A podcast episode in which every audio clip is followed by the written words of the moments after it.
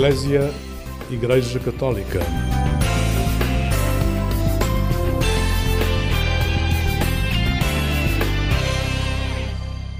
Olá, muito bom dia. Bom dia, com alegria, está na companhia do programa Eclésia. Estamos a caminho do Natal e esta preparação deve ser constante. É um tempo de reflexão, quem sabe de organização, mas também é de certo um tempo de esperança. Este é também o um mote para a conversa com o nosso convidado de hoje. Rui Teixeira é um jovem médico e dirigente do Corpo Nacional de Escutas. Mas antes da conversa, vou abrir espaço à música. Trago-lhe o tema É Preciso, de Miguel Gameiro. Fique conosco.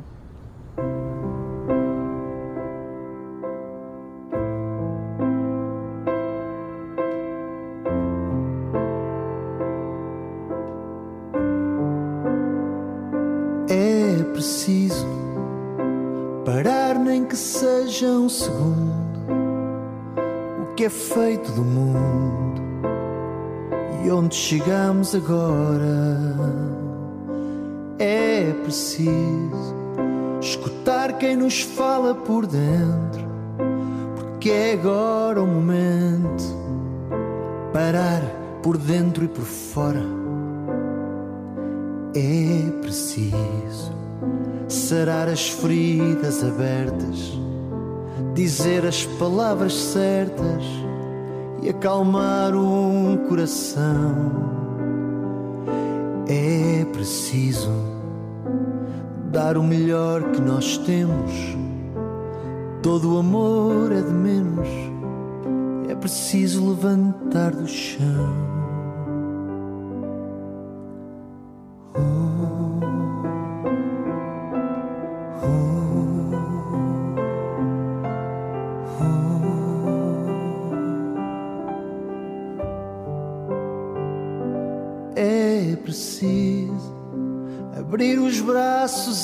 Braços em par, voltar de novo a abraçar e sentir o calor.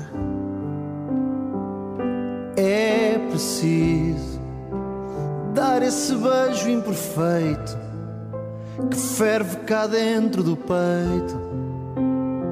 Nós somos feitos de amor.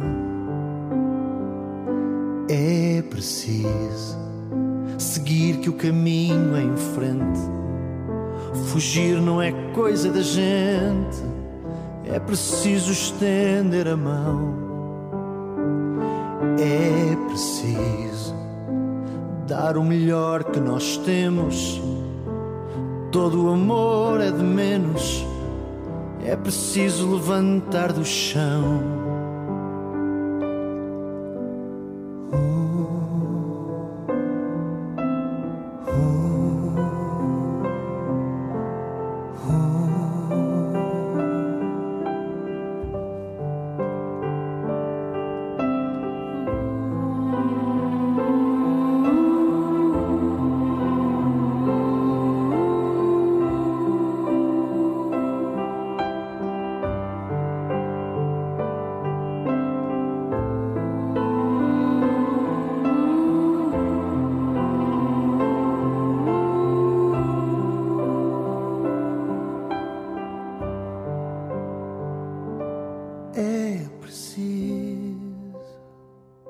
Miguel Gameiro aqui a lembrar-nos o que é preciso, o que serve muito bem também para esta época de advento. Bom dia, está na companhia do programa Eclésia. Como habitual, temos ao sábado este espaço de atualidade numa parceria com a Associação de Rádios de Inspiração Cristã. Hoje vamos até à Rádio Pax, de Beja, onde o jornalista Francisco Carvalho nos dá conta que continua a crescer o número de pessoas em situação de sem-abrigo na cidade de Beja. São trabalhadores estrangeiros que se deslocam para Portugal em busca de uma vida digna. A Caritas Diocesana de Beja procura apoiar estas pessoas, como aqui nos conta o jornalista. O número de sem-abrigo na cidade de Beja tem crescido de forma significativa. Passou de 88 pessoas em 2021 para as 270 no final de outubro passado, de acordo com a Caritas Diocesana de Beja.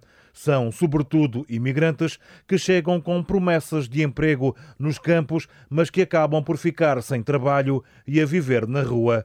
Isaurindo Oliveira, presidente da Caritas Diocesana de Beja, prevê que o número continue a aumentar. À falta de habitação, juntam-se outros problemas. O principal problema que se põe aqui, na maior parte das situações, é o problema da habitação.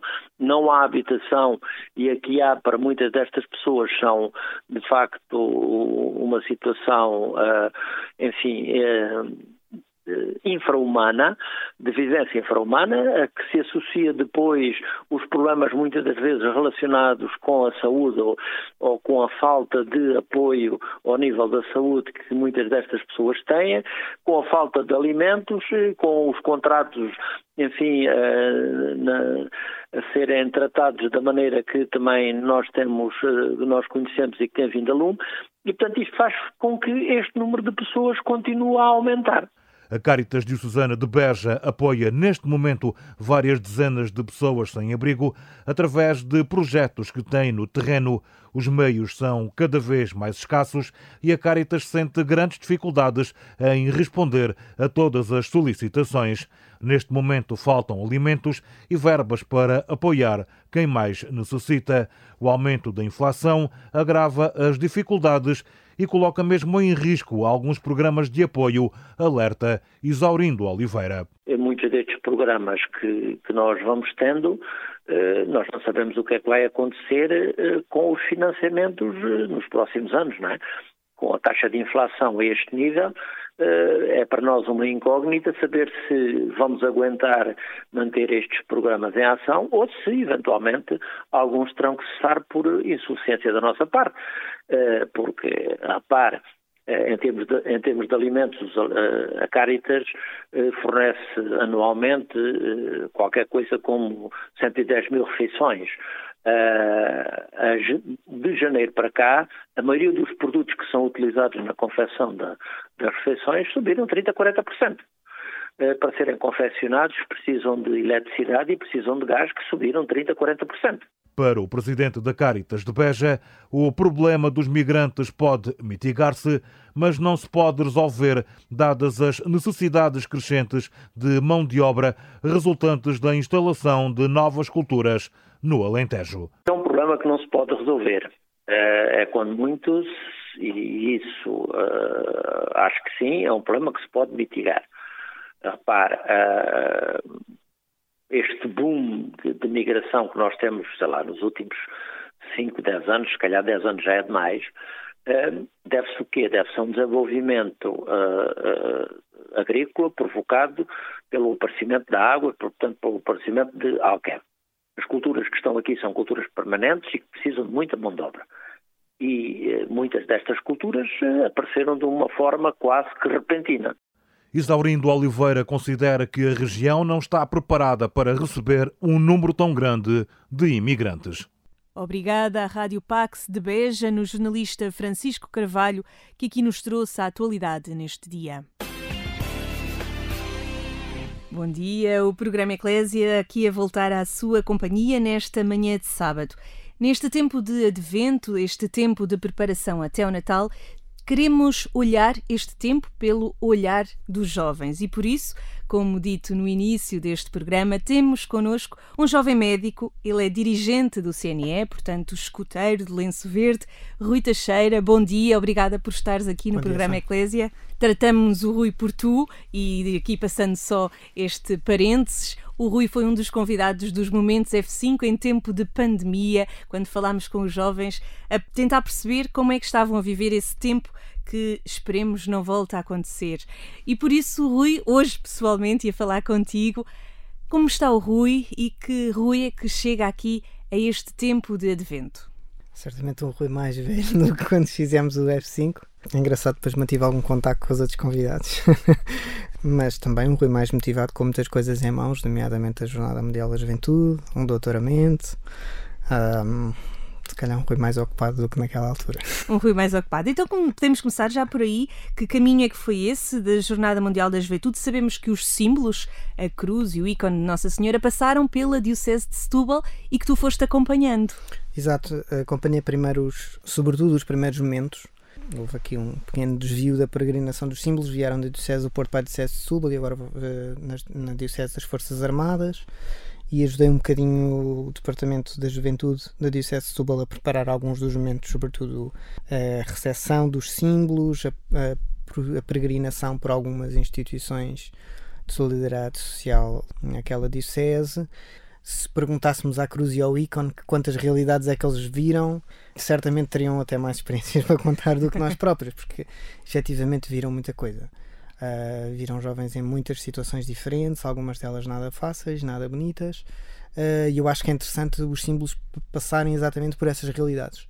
E o que eu pude ver é que hum, em quem desenhou o programa tentou ver sobretudo os símbolos fora dos espaços das igrejas, mas mais ao encontro das comunidades fora das igrejas, portanto nas escolas, na em algumas instituições de solidariedade social, como referi. Num centro comercial. Num centro comercial também, exatamente.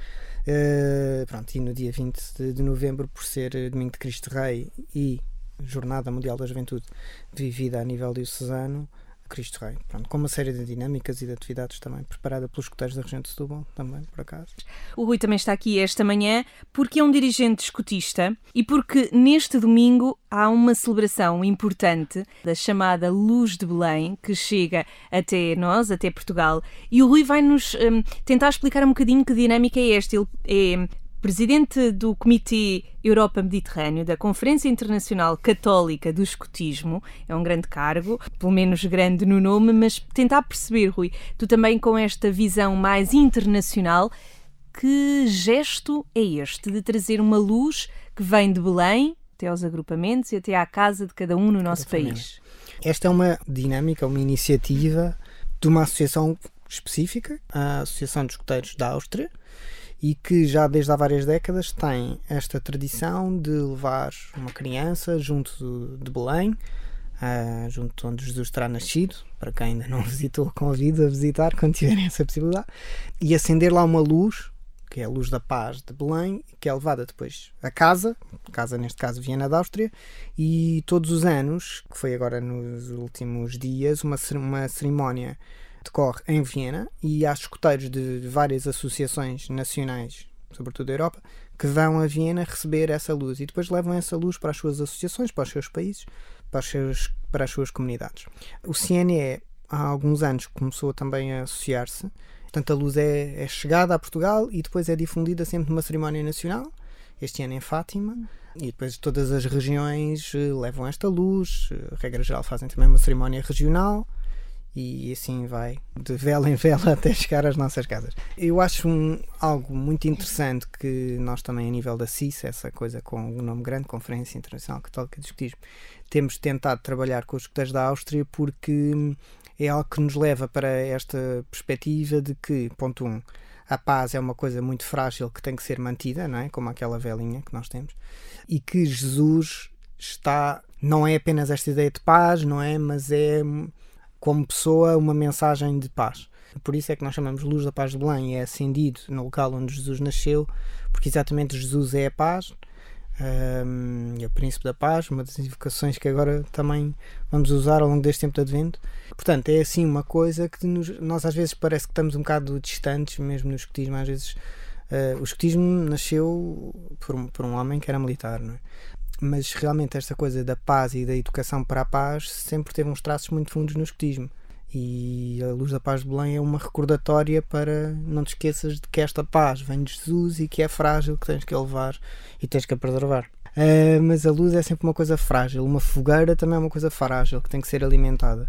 E eu acho que a mística da Luz da Paz de Belém é interessante por isto. Uh, outra coisa que nós temos feito também a nível uh, quer da Conferência Internacional Católica do Escotismo, CIS, quer a nível do CNE, com a equipa nacional da Pedagogia da Fé, onde tenho colaborado, uh, é propostas que ajudem os escoteiros e os agrupamentos a viver o Advento e também a Quaresma.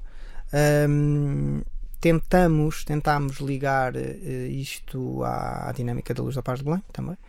Uh, mas para além dessa dinâmica são propostas muito concretas, muito específicas que possam ser vividas.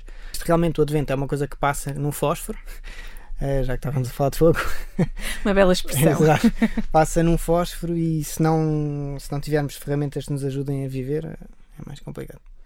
Hum, falamos aqui de fogo, falamos de uma vela, de partilha e de encontro. Tudo bons motes para este tempo de advento. Vamos continuar a conversa com o Rui Teixeira, dirigente do CNE, mas antes vou convidá-lo a um tempo de música. Vamos ouvir precisamente um grupo de escuteiros, o Grupo das Terças, no tema Renasce em mim. Se um dia eu ficasse sem ti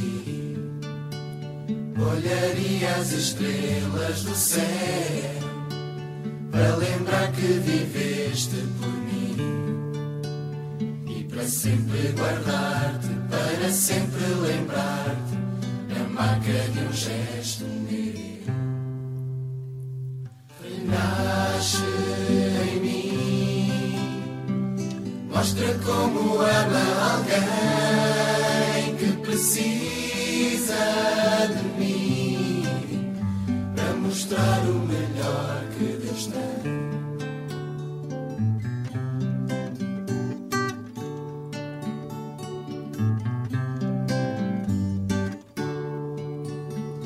O que eu sinto não posso explicar.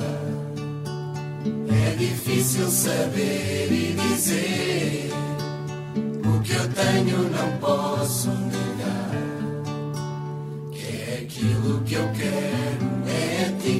desejo e não vou abandonar. Renasce em mim, mostra como ama alguém que precisa de mim para mostrar o melhor que Deus tem.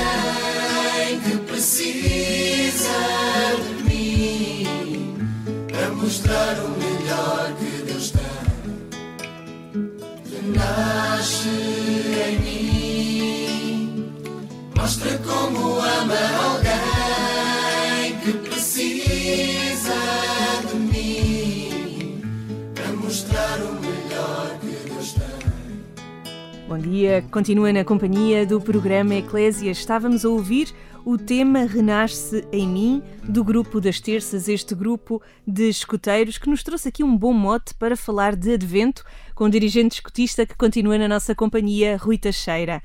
O Advento é assim um tempo para ti muito simbólico, mas ao mesmo tempo de uma preparação muito serena. É um bom mote este renascer? Eh, eu acho que é, e como dizíamos há bocadinho, como o Advento passa sempre no fósforo, é a única queixa que eu tenho a dizer. Fiz esta queixa a alguém, acho que foi um bispo. Disse: olha, veja lá se é possível modificar aí, porque quatro semanas é muito pouco tempo. Mas porque precisavas de mais tempo para o Advento? Eu, eu, acho que o Natal é alguma coisa tão importante para a nossa fé, para a nossa vida, que o Advento é mesmo algo que deve ser vivido com, com calma como estavas a dizer, com sossego. Daí a necessidade de propostas para nós, para nós o vivermos não foi desde sempre que eu uh, vivi o Advento da mesma forma, não é? Tento, aliás, todos os anos viver um bocadinho melhor do que vivi no ano anterior. Foste tendo esta consciência que era preciso mais tempo. Sim, e que era preciso também mais profundidade para o viver. Inicialmente, se calhar, nós normalmente somos embalados numa lógica de Natal, não é? Ou seja, fim de novembro, já há luzes de Natal e tal, e portanto só há o Natal. Mais comercial, menos comercial, mas é só há o Natal. E o Advento, este tempo de espera, não é? Este tempo de expectativa é assim um bocado mais passado por cima. Depois é que eu fui percebendo a necessidade e a pertinência e também a riqueza da tradição que de, de, de tirarmos algum tempo para, para, para, para o preparar. Como é que preparas o teu advento? Há assim algum momento alto do teu advento em que todos os anos faças ali alguma coisa diferente? Há várias coisas, na realidade, porque. O que quiseres partilhar. Exato. Porque hum, eu diria que vou tentando estar atento a um certo ritmo, porque acho que esta primeira fase do advento eh, tem um ritmo e depois, uh, ali a partir do 17, 20, o ritmo começa, vá, digamos assim, a acelerar-se e a aproximar-se mesmo do nascimento. Alguns aqui, se não me conversei antes, tento sempre confessar-me, tento sempre fazer algum momento de rever como é que está a correr o meu advento. É? Pode ser algum tempo de retiro ou uma coisa assim do género, mas. E depois utilizar alguma ferramenta como aquelas que falava, por exemplo, que, que o CNE e que a CIS propuseram. Uma coisa que eu gosto de fazer é quando preparamos o presépio, normalmente não o preparo de todo nas primeiras partes do advento, um bocadinho mais lá para a frente. Deixo o menino Jesus escondido, não o ponho lá no presépio, e depois às vezes, assim, na oração, olhar para o presépio, ou em algum momento do dia olhar para o presépio e ver que o presépio ainda não tem lá Jesus, e o que é que eu preciso para que Jesus uh, venha condignamente habitar no presépio. E depois outra coisa é que eu, como gosto de fazer não sou um imenso colecionador de presépios, mas tenho uma pequenina coleção de presépios e, portanto, normalmente tenho vários presépios espalhados pela casa. Pronto, há um mais Durante completo. o ano todo ou nesta altura do nesta Natal? Altura, nesta altura, depois guardo-os todos juntos, mas nesta altura estão espalhados. e que significado é que isso vai tendo também na tua casa? Para mim é importante mudar, eu desde pequenino gosto de mudar a casa com as estações. Portanto, a esta estação, depois tento caracterizar de outra forma noutra estação. Fazer, porque estas coisas ajudam-nos, tal como outras propostas, ajudam-nos a ir sintonizando, não é? Porque eu acho que é mesmo difícil às vezes pararmos. Estamos numa altura, pelo menos falo para mim e pela minha profissão, estamos numa altura de muito trabalho. Uh, outubro, novembro, mesmo até ali meio de dezembro, muito trabalho outras vezes, até mesmo naquela quinzena, uh, às vezes os hospitais estão cheios, não é?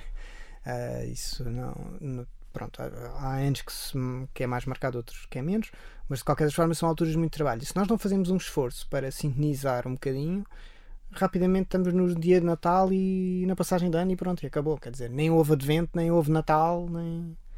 Portanto, já me aconteceu um bocadinho tudo. Não, já me aconteceu estar a trabalhar dia 24 até ao fim do dia e depois quase que só ali me realizar que, que pronto, que é, que é, Natal, não é? E depois a pessoa que vê-se confrontada com uma coisa muito dura que é, pá, este Natal não é nada daqueles natais que eu tinha antes. É super, eh, pronto. Já para não falar em prendas, porque eu sou...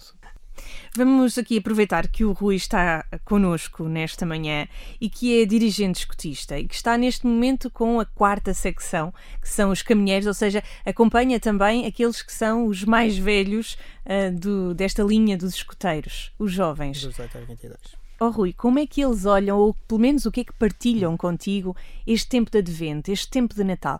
Que dúvidas é que te trazem também? Primeiro ponto é que os, os últimos miúdos que tenho tido nos últimos três anos têm sido todos eles sempre querem trabalhar esta. Eles acham que chegam a esta fase e querem aprofundar um bocadinho mais a sua fé. Que cresceram, que acabaram a catequese, foram carismados e tudo, mas que eventualmente é neste, no desenvolvimento espiritual que eles querem apostar. Isto tem, tem acontecido bastante. Nesta altura em particular do Natal, lá está, é fácil ser, serem levados a pensar que o Natal já começou no fim de novembro, porque já está tudo cheio de luz e temos que comprar prendas, e portanto é mais difícil perceber, uh, fazer uma certa divisão entre um tempo de preparação, um tempo de espera e tal, que é o Advento, e o Natal propriamente dito. Portanto, acho que há aqui algum trabalho a fazer com eles para que se perceba o que é que difere também uh, os miúdos, sobretudo que eu tenho agora, têm 18, 19 anos, porque acabei, acabaram de partir uns outros mais velhinhos. Portanto, acho que estes são aqueles que ainda vêm assim às vezes um bocado. Ainda trazem muitos desafios neste tempo de advento. Acho que o principal desafio é eles começarem a construir o seu próprio tempo de advento, o seu próprio tempo de espera. Né? Perceberem o Natal é alguma coisa tão importante para mim que eu preciso de preparar, que eu preciso de né? Acho que isto é a primeira coisa. Não é que venham com perguntas. Eh, às vezes vêm, ah, mas eh, recorda-me lá, já não percebo que é o Advento, que é, que é Quaresma. Mas normalmente é mais isto: é consciencializar do tempo do Advento. E por isso é que eu digo, e dizia ao tal bispo, já não me recordo a quem, que o Advento era muito curto, por quatro semanas passam a correr e nós normalmente estamos com os escuteiros uma vez por semana. Né? Um, e numa vida muito, muito, muito apressada que nós vivemos, é realmente diferente, difícil esperar e fazer esta expectativa, ter, parar, parar e pensar assim: estou à espera de algo, estou a preparar algo em mim. E portanto acho que os jovens ainda não estão assim muito sintonizados nessa, nessa espera e depois nessa vinda. É tudo misturado. Em tempo de advento, ficamos aqui com esta ideia, com este desafio, que o advento afinal devia ter mais tempo. É o que partilha connosco o Rui Teixeira, dirigente do CNE. Obrigada, Rui, por Obrigado. teres estado connosco também neste programa Eclésia. Um bom tempo de advento. Um bom advento. E que tudo vá correndo da melhor forma, também na tua vida de médico, mas também na tua vida que vais dando aos outros nesta uh, área internacional do escotismo católico. Obrigado, Sani. Bom advento a todos.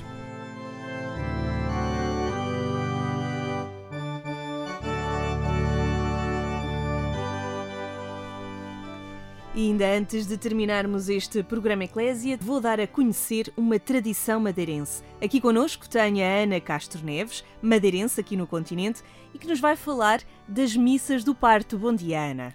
Bom dia.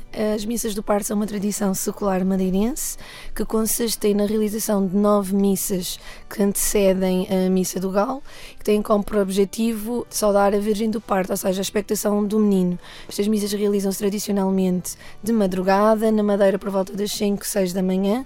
A altura é essa em que os uh, trabalhadores uh, rurais iam, previamente, antes de iniciarem os seus trabalhos no campo, faziam então esta missa como forma de agradecimento.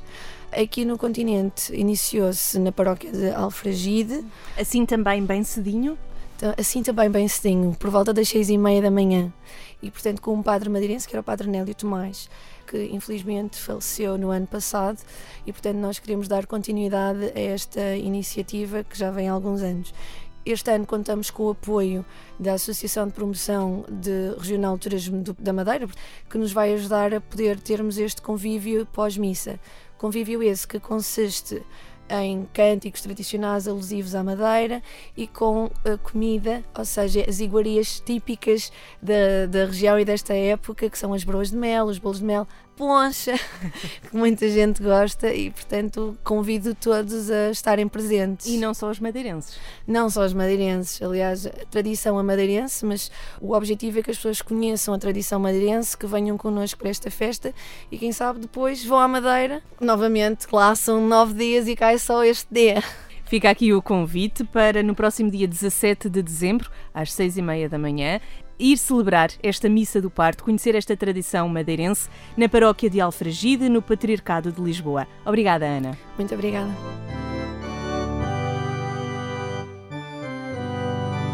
Por agora, o programa Eclésia segue para perceber a liturgia deste domingo. Para nos ajudar, contamos com o habitual comentário do Padre Manuel Barbosa, sacerdote deoniano. O Evangelho deste terceiro domingo de Advento descreve-nos de forma bem sugestiva a ação de Jesus, o Messias. Ele vem dar vista aos cegos, fazer com que os coxos recuperem o movimento, curar os leprosos, fazer com que os surdos ouçam, ressuscitar os mortos, anunciar aos povos que o reino da justiça e da paz chegou. É este quadro de vida nova e de esperança que Jesus nos oferece. O texto evangélico divide-se em duas partes. Na primeira, Jesus responde à pergunta de João, dando a entender que ele próprio é o Messias, enviado por Deus para libertar os homens e para lhes trazer o reino. Na segunda, temos a apreciação que o próprio Jesus faz da figura e da ação profética de João. João é um profeta e mais do que um profeta, é aquele que tinha de vir antes para preparar o caminho para o Messias. Neste tempo de espera, que já é a presença salvadora e libertadora de Deus no meio de nós, somos convidados a aguardar a sua chegada. Os sinais que Jesus realizou durante a sua presença terrena têm de continuar a acontecer na nossa história atual. Como discípulos de Jesus, somos hoje convidados a continuar a sua missão e a perpetuar no mundo, em nome dele, a ação libertadora de Deus. Questionemos com clareza e radicalidade. Os que vivem amarrados ao desespero de uma doença incurável encontram em nós um sinal vivo do Cristo libertador que lhes traz a salvação? Os surdos, fechados no mundo sem comunicação e sem diálogo, encontram em nós a palavra viva de Deus que os desperta para a comunhão e para o amor? Os cegos, encerrados nas trevas do egoísmo ou da violência, encontram em nós o desafio que Deus lhes apresenta de abrir os olhos à luz? Os coxos, impedidos de andar, encontram em nós a proximidade dos caminhos de Deus? Os presos, privados da liberdade e escondidos atrás das grades em que a sociedade os encerra, encontram em nós a boa nova da liberdade? Os pobres, marginalizados, sem voz nem dignidade, sentem em nós o amor de Deus? A espera do Messias vive-se na alegria, palavra tão utilizada na liturgia deste domingo e tão central no anúncio profético do Papa Francisco. O Evangelho dá-nos as razões profundas da alegria, atitude celebrada na Eucaristia e vivida no cotidiano das nossas existências. Ou, como nos convida Isaías no belíssimo hino à alegria da primeira leitura, exultemos comprados de alegria. Renovemos, reajustemos o nosso olhar de fé e redescobramos o Senhor bem presente em nós e em lugares e situações onde tantas vezes não esperávamos encontrá-lo. Vivamos sempre em atitude de esperança e de alegria. Levemos o Evangelho da alegria nos caminhos que vamos percorrer nesta terceira semana do Advento. Estas e outras meditações, já sabe, podem ser consultadas no site dos Sacerdotes do Coração de Jesus, em dionianos.org ou na página da Conferência Episcopal Portuguesa.